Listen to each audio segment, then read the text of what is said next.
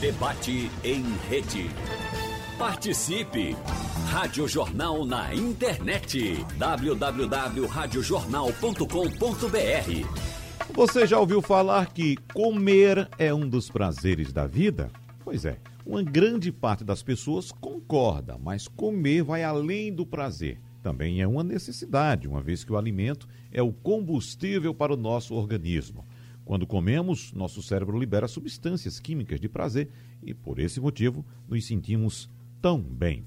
Ficamos no meio de uma decisão, é claro. De um lado, a busca pelo prazer que o alimento proporciona, e do outro, a nutrição, onde temos que escolher alimentos saudáveis com nutrientes necessários ao bom funcionamento do nosso organismo. No debate de hoje, vamos conversar sobre esse assunto com especialistas que conhecem muito bem, estão muito por dentro do tema, como, por exemplo, a nutricionista Lígia Barros. Bom dia, doutora Lígia, seja bem-vinda. Um abraço para a senhora. Bom dia, Wagner. Bom dia aos demais colegas. Um prazer estar aqui com vocês nesta manhã de um tema super relevante. Sem dúvida. E a gente conversa também mais uma vez e já agradece a presença do médico endocrinologista Francisco Bandeira. Mais uma vez, seja bem-vindo, doutor Francisco. Um abraço para o senhor. Obrigado, Wagner. Prazer estar aqui. E também com o psicólogo clínico Saulo Rocha. Doutor Saulo, seja bem-vindo. Um abraço. Obrigado, Wagner. Um abraço a você e a todos os nossos ouvintes. E a gente começa o debate com o senhor, doutor Saulo. Por que é tão prazeroso comer? Principalmente aqueles alimentos que geralmente os médicos, como o doutor Francisco Bandeira, fazem muitas restrições, doutor Saulo. Bacana, Wagner, bacana. Isso daí é uma pergunta muito importante, né? Por que é tão prazeroso?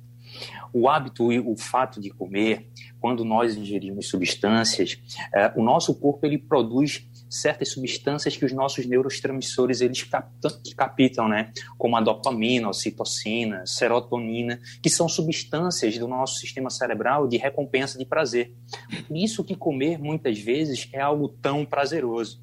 E tem determinados tipos de comida que podem rememorar a tempos né, é, familiares muito positivos. Né? Então, tem aquelas lembranças né, que nos remontam, por exemplo, à casa da nossa avó, aquela macarronada boa que ela fazia, aquela cabidela gostosa que ela fazia. Né?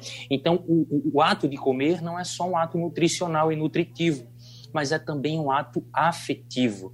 O afeto, ele atravessa também a forma como a gente come, aquilo que a gente come, né? Então, por isso que comer é algo tão bacana, porque ele ativa o nosso sistema de recompensa até inconscientemente, e isso desperta muitas vezes esse prazer que a gente tem com a comida, né? Que é muito interessante também a gente poder ponderar uhum. até quando isso traz alguns transtornos, quando a gente modifica, né, a nossa relação de saudável para disfuncional e talvez até transtornada, né? É. Mas é por isso. Agora, doutor Francisco Bandeira, esse hábito de comer, como citou agora o doutor Saulo, essa cultura sobre o que nós comemos, isso de fato é construído é, ao longo da nossa história, desde a infância?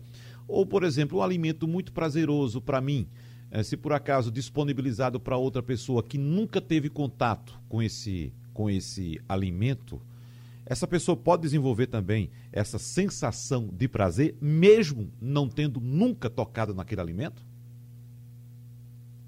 Ok, Wagner. O, nós temos um controle cerebral do apetite da saciedade bem determinado, e através de hormônios localizado numa parte do cérebro chamada hipotálamo, que controla. Nós temos o sistema responsável pelo apetite, que nós chamamos orexígeno, que é representado por dois hormônios principais, o neuropeptídeo Y e a proteína adulta, e nós temos um sistema que faz o contrário, né, que diminui o apetite, para manter a homeostase é, do metabólica.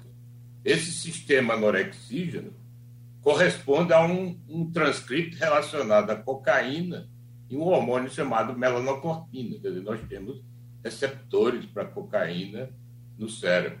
Então, existe, quando existe um equilíbrio entre esses dois núcleos, o indivíduo se mantém metabolicamente estável, com peso normal, com as funções metabólicas normais. Mas existe uma terceira via independente que nós chamamos sistema hedônico da tentação alimentar, que é comer por prazer. Uhum. Ou seja, o ser humano come não só para manter as funções do nosso, o funcionamento do, da nossa, de todo o nosso metabolismo, mas também por prazer, senta à mesa três vezes ao dia, conversa. Então, esse é o chamado sistema hedônico. O, o grande problema é que nós vivemos uma epidemia, uma pandemia da obesidade. A obesidade cresce no mundo todo, cresce muito no Brasil, nos países em desenvolvimento, é responsável por várias doenças. Nós estamos aí agora na pandemia da Covid-19. Certamente a obesidade é o principal fator de risco para doença grave, indubitavelmente. E essa obesidade existe uma falta de regulação desse sistema. Né? O sistema orexino predomina, o sistema hedônico, que corresponde comer por prazer, também está hiperativo. Então, uma coisa é você comer por prazer, mas você passar o dia todo comendo por prazer, isso acontece na obesidade. Então, é, esse é o grande problema. Comer é importante, mas nós vivemos certamente uma pandemia de excesso de calorias que leva a doenças sérias. E a essa pandemia de obesidade a qual se refere o doutor Francisco Bandeira, doutora Lígia, eu estou me lembrando aqui que no interior, lá onde eu vivia, nas décadas de 70 e 80, a gente tinha uma expressão muito comum uh, que eu ouvia em relação a mim, em relação aos meus irmãos, meus primos, que era o seguinte: esse aí é magro de ruim porque a gente comia de tudo, comia muito açúcar, comia muita gordura, né? não tinha esse equilíbrio, mas a gente tinha a liberdade de andar, de correr, de jogar bola, de andar de bicicleta. E me parece que está havendo esse, esse descompasso, ou então uh, uh, esse, digamos, descontrole da balança. Né? De um lado, nós temos as pessoas ainda acumulando uh, muita gordura, muito açúcar e diminuindo a quantidade de exercícios. Está aí, de fato, o, o desequilíbrio nessa equação, doutora Lígia? É, essa equação é um pouco mais complexa, Wagner, mas esse talvez seja o ponto de partida. Realmente, o déficit calórico é o que vai fazer a diferença para a perda de peso. Mas a gente precisa levar em consideração esses fatores que o doutor Francisco bem pontuou, né, os fatores neuroendócrinos, que são realmente a nossa base e pensar em como a gente tem se consolidado como população. A gente tem o que a gente chama hoje em dia de modernidade alimentar. Uhum. Na década de 70, que você está falando, na minha geração também, a gente tinha uma disponibilidade desses alimentos que a gente chama de hiperpalatáveis, que eles acabam despertando maior prazer, porque eles ativam né, mais áreas do nosso organismo, em quantidades menores. Você me falou que consumia muito açúcar, mas certamente essa disponibilidade não era a mesma que nós temos hoje em nosso supermercado. Então, pensa nesse processo, que tem realmente uma diminuição da atividade física, a gente tem é, uma consolidação dessa busca pelo prazer em comer, e o nosso corpo acaba né, criando memórias, uma cognição em torno disso, e a gente tem um sistema alimentar que está sempre disponibilizando esse tipo de alimentos. A gente tem essa ideia de que os alimentos saudáveis têm um sabor que não, não é agradável e os outros alimentos é que são bons. Então, essa conta não fecha. Uhum. E efetivamente as consequências estão sendo vistas para a nossa população. É, essa questão do açúcar, doutora Lígia, que a senhora cita, e que de fato a disponibilidade hoje é muito maior. Mas a gente lembra que naquela época, por exemplo, a gente via o açúcar, né? O produto açúcar, via o açúcar indo para o bolo, via o açúcar indo para o doce, via o açúcar indo para um suco, por exemplo. Isso quer dizer que hoje esse açúcar uh, está presente de uma forma mais disfarçada nos alimentos? É isso que a senhora cita? Com certeza. A gente é, utiliza o açúcar hoje não só como é, fator edulcorante, né, adoçante dos alimentos, mas como aditivo. Então, o que era o açúcar só para o bolo, hoje em dia ele está embutido em diversos alimentos que a gente não tem consciência. Né, e que são alimentos que a gente faz uso com muita frequência. Isso tem muito impacto na nossa alimentação. E aí você está citando um, uma característica populacional que faz muita diferença também em hábitos saudáveis, que é o cozinhar. Uhum. É diferente você utilizar é, uma quantidade de açúcar, lógico, né, com parcimônia, dentro do que é recomendado, em detrimento de você fazer esse consumo desordenado, sem saber exatamente as quantidades, porque acaba acontecendo quando a gente consome excesso de alimentos processados e ultraprocessados. Então, essa modernidade alimentar que eu me referi também tem a ver com essa mudança no perfil dos alimentos, desse perfil social que a gente acabou incorporando. A gente uhum. consome muito, muito menos alimentos naturais, a gente cozinha muito menos, e a gente colocou muito mais os alimentos na nossa rotina efetivamente. Carne artificial, carne cultivada, também conhecida como carne de laboratório, uma carne de cultura ou ainda carne artificial e é produzida por cultura de células in vitro de células animais em vez de animais abatidos, ou seja, é uma carne que nunca foi parte de um animal vivo completo e é nesse tipo de carne que a Brasil Foods, ou a BRF, está investindo 2 milhões e meio de dólares para disputar um mercado que está em ascensão potencial. Claro, é um mercado que deve surgir ainda no, pelos próximos anos, mas que já existe, as empresas estão investindo muito nesse aspecto. A respeito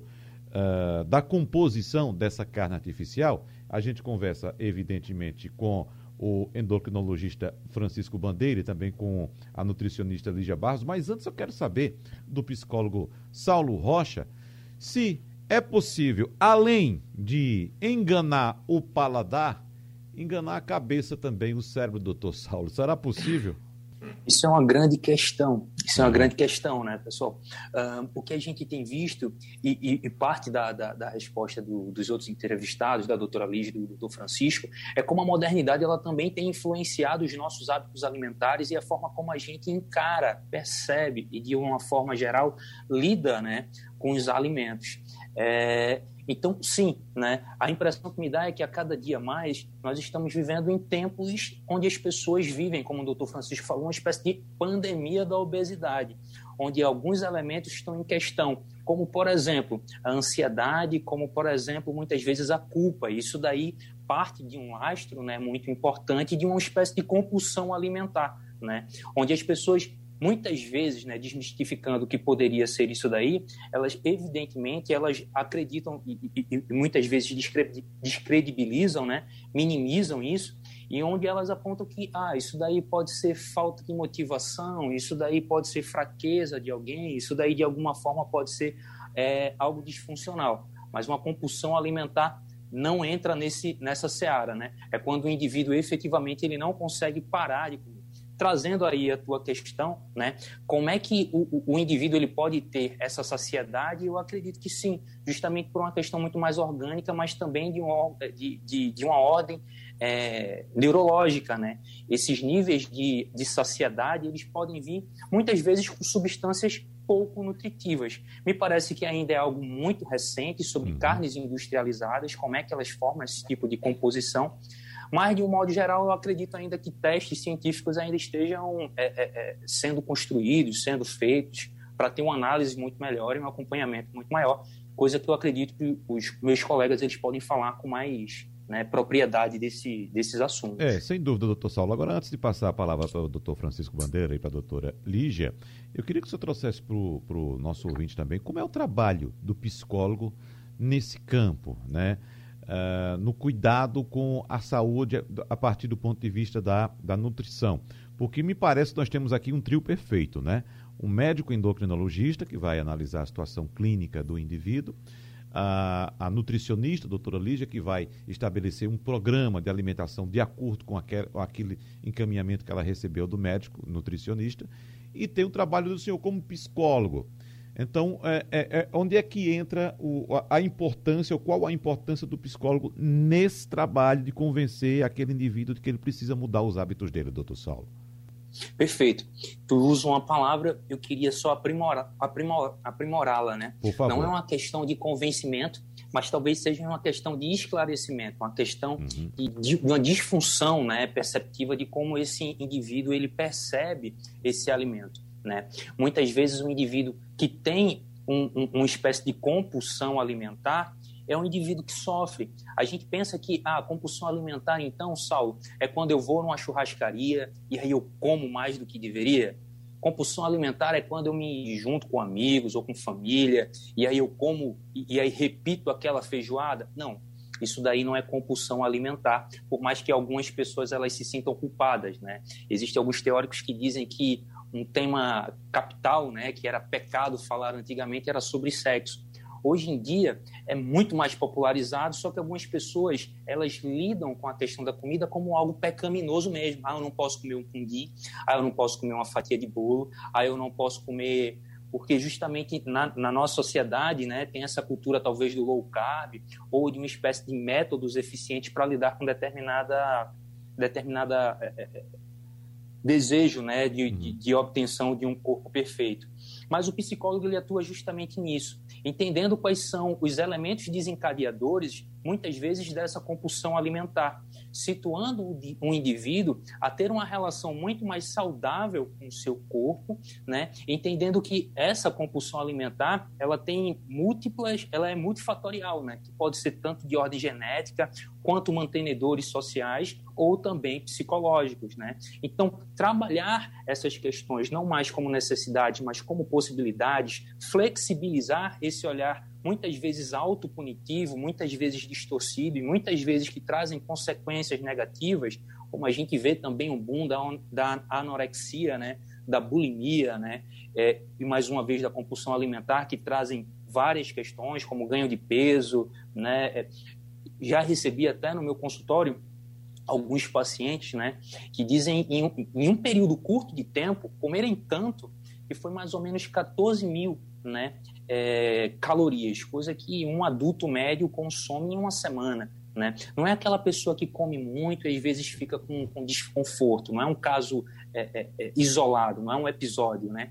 mas é um caso que existe uma, uma determinada frequência e que o indivíduo ele indistingue ele, ele não consegue enxergar a possibilidade de parar. Por isso que é uma doença, é um transtorno. É algo que muitas pessoas associam até como uso compulsivo de substâncias psicoativas, né? como drogas, como álcool. Né? Mas situar esse sujeito, compreender a sua demanda clínica, compreender a sua história é, e ressignificar a forma como ele lida com o alimento é uma das formas que o psicólogo clínico ele pode estar tá atuando para esse indivíduo ele poder né, ter uma melhor qualidade de vida, tanto na sua alimentação quanto né, em seus exercícios físicos, ou seja, de um modo geral, como ele lida com sua própria existência. Uhum. Doutor Francisco Bandeira, o senhor pode complementar ou fazer algum comentário adicional a respeito do que foi colocado pelo doutor Saulo, mas antes eu quero saber se, por exemplo, eu que cometo sempre o pecado da carne, né?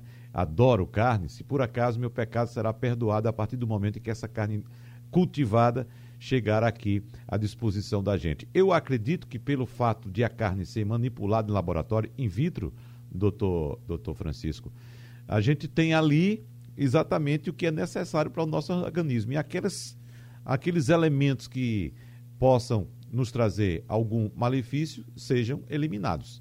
Pelo menos a gente imagina que seja assim. Será que é, doutor Francisco? Wagner, aí tem dois aspectos. Primeiro, quando você produz alimentos em laboratório e que seria teoricamente limitado, você pode corrigir a fome. O mundo hoje vive dividido, né? O mundo em desenvolvimento, desenvolvido, obeso, mas ainda tem muitos países pobres que não têm alimento. A desigualdade no mundo é muito grande uhum. e falta de alimento. Então, esse tipo de tecnologia conseguiria, de certa forma, resolver esse problema. Mas, primeiro, a carne produzida em laboratório certamente muda o sabor.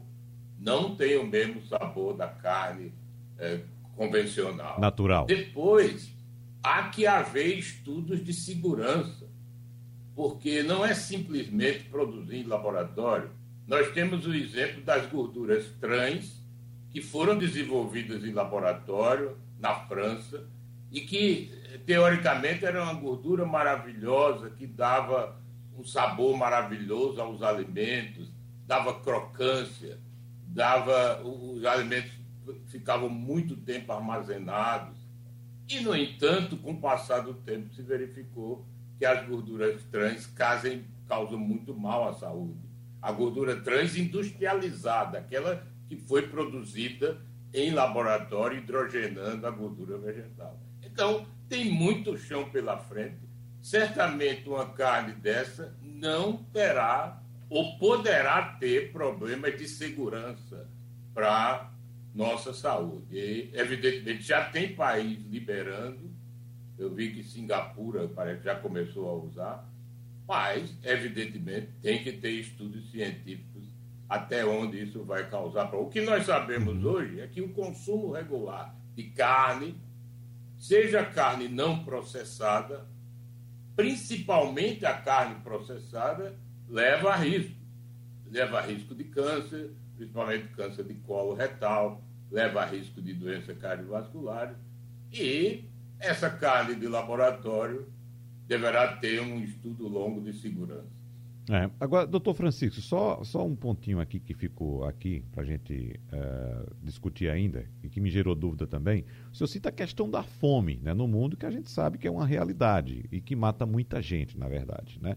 Mas o que é que mata mais hoje em dia? A fome ou o hábito de comer mal? É, primeiro, isso é uma pergunta importante, Wagner, porque tem um grande estudo foi publicado há uns dois anos atrás, o estudo Pure, que avaliou em todo o globo, em todos os continentes, a, o, a ingesta, qual o padrão alimentar e a mortalidade, seja geral, seja por câncer, seja cardiovascular. Evidentemente, o mundo todo hoje ingere muito carboidrato. Para você ter uma ideia, 60% das calorias hoje no mundo são de carboidrato. Isso é um, um absurdo. Quer dizer, a, a, o carboidrato foi muito importante quando o mundo era faminto. Tinha que ter energia do trigo, energia do milho, energia da batata. Hoje o mundo todo ingere, mas toda vez que nós temos as conferências da ONU, as conferências econômicas de Davos, na Suíça, se vê que existe uma parcela grande do mundo que está fora do contexto nos países da África, por exemplo. Os países, por exemplo, nós estamos vendo o Afeganistão. O Afeganistão passa fome, porque além de a Síria, além de guerra, é, é, é deserto. Então, o percentual é grande. Evidentemente que os países em desenvolvimento e os países desenvolvidos, é, existe o contrário. Você sabe, aqui no Brasil, basta olhar para o nosso país que nós vamos ver o contrário. O obeso de um lado e o, o, o, o pobre que tem carência nutricional. Porque o pobre ele vai ingerir mais carboidrato do que proteína. Aí é que é o problema. Ele tem acesso a carboidrato que é barato, mas não tem acesso a proteína. É. Bom, doutora Lígia, nós precisamos, claro, de uma maneira equilibrada de fibras, carboidratos e proteínas. Né? Nesse quesito proteína, já que eu abri esse bloco falando a respeito da carne cultivada em laboratório, e o doutor Francisco citou também a situação agora de países pobres como o Afeganistão, eu lembrei da Ásia, que tem uma população gigantesca para alimentar. E evidentemente que nós precisamos de proteínas. E na Ásia, como vocês sabem, há o hábito de se ingerir insetos, né? E houve uma corrente, ou ainda há uma corrente no mundo que diz que a população que vai salvar a população mundial é comer inseto, né? Inclusive uma chefe amiga nossa aqui, doutora Lígia, uma vez foi para o México, veja que não é só na Ásia, foi para o México e me trouxe aqui um saquinho cheio de grilo frito, né? já produzido lá no México, o pessoal já come inseto. Claro, aí tem os preparos, tem um, um tempero, enfim existem uh, alguns subterfúgios ali para tentar tirar o, o, sabor talvez desagradável do inseto. Mas a, a senhora acredita que a gente vai partir para isso também? Para um dia chegar a comer inseto, como se come na Ásia, como se come em alguns países da África também? Wagner, é, a gente tem que ter muita atenção às projeções da ONU em relação uhum. a essa questão da distribuição de alimentos no mundo e as projeções, principalmente levando em consideração as mudanças climáticas, não são positivas. A gente vai precisar ter um uma quantidade maior de produção de alimentos, né? E a gente tem uma população que cresce cada vez mais. A gente já tem um esgotamento das nossas reservas naturais. Então, isso tem uma dicotomia muito grande. Isso é muito paradoxal. Então, essa ideia da proteína de insetos. E aí, como você bem falou, insetos manipulados de maneira adequada, né? não são insetos quaisquer, podem vir a ser uma alternativa. A gente esbarra, lógico, né? A gente tem, por exemplo, os países asiáticos têm isso como costume, é cultural Né? Como nós, por exemplo, consumimos algumas carnes de mamíferos, mas não de todos os mamíferos. Então, e, lógico, esbarra nos nossos hábitos, esbarra numa construção que nós fizemos ao longo do tempo. Vai depender, acho que a gente vai ter que ter muito estudo e muita consolidação. Esperamos que sim, a gente é, tem um desenvolvimento alimentar, mas que não necessita de mudanças tão drásticas. Então, acho que assim, a ideia das mudanças alimentares elas são importantes, mas elas precisam considerar tudo isso né, o bem-estar da população. Então, uma coisa que eu costumo dizer muito, que talvez seja a maior dificuldade, é que assim, o ciclo ainda funciona. A questão é que com essa nossa rotina muito atribulada, com essa mudança, a gente acabou tendo que é, fazer uso de coisas que acabaram tendo consequências. Mas o equilíbrio ele pode ser buscado através de coisas que a gente já encontra no dia a dia. Então, quando você me falou daquela história do interior, uhum. da dos anos 70, tinha muito disso, daquilo que era muito próprio, que não tinha tão, talvez tanta manipulação, tanto aditivo, também tinha, né? Por exemplo, um intestino que funcionava melhor, um nível de estresse diferente. Então, a gente está falando de modernidade, é importante, porque nós evoluímos e né, a gente tem isso como um dom da nossa raça, mas é importante lembrar a população de que a gente tem é, pequenas mudanças à nossa mão, todos os dias, e a gente acaba despercebendo, e principalmente nesse cenário brasileiro atual de aumento dos preços, como o doutor Francisco bem falou, a gente tem uma dificuldade hoje de manter o que a gente chama de segurança alimentar, porque a gente não consegue se alimentar mais porque financeiramente não é adequado. Uhum. Então, antes de falar de carne vegetal, porque tem um nicho importante, que é os vegetarianos, isso atende a uma questão né, econômica, a gente tem que pensar nessa população como nós todos, é. né? Porque todo dia eu vou ao mercado e eu me assusto. É, pois é, e é uma população gigante, né, doutora Lígia? A senhora sabe que é uma, uma maioria da população que não tem acesso adequado aos alimentos, nem tem orientação. Diferentemente de um público pequeno, reduzido, que tem condições de consultar o doutor Francisco, de consultar a senhora, de consultar o, o doutor Saulo, e a imensa maioria não tem essa orientação. E, e esse é o problema, né, doutora Lígia? Exato, Wagner. E também não só a orientação, mas esse bombardeio que a gente recebe, por exemplo, das crianças. Uhum. Né? O, o, bombardeio em relação à mídia, o bombardeio nessa questão, como eu falei, de supermercados. É, existe também uma questão que eu até costumo falar, eu sou da década de 80, então existia uma questão, estávamos saindo de um momento econômico muito difícil, né, de, de flutuação de preços, e socialmente falando, a gente acabava se apegando a alguns grupos alimentares. Então existe uma construção disso também. Sabe? Então, essa população ela é bombardeada pelos comerciais, ela é bombardeada pelo status, ela é bombardeada por alimentos mais baratos. Então, tudo isso influencia. Então, a gente precisa pensar realmente nisso. Assim, as orientações são importantes, o acesso, infelizmente, aos profissionais de saúde nem sempre é equilibrado, a gente sabe disso e como a gente tem é, levado essas políticas de saúde para que todo mundo possa ter uma alimentação adequada, efetivamente. Muito bem.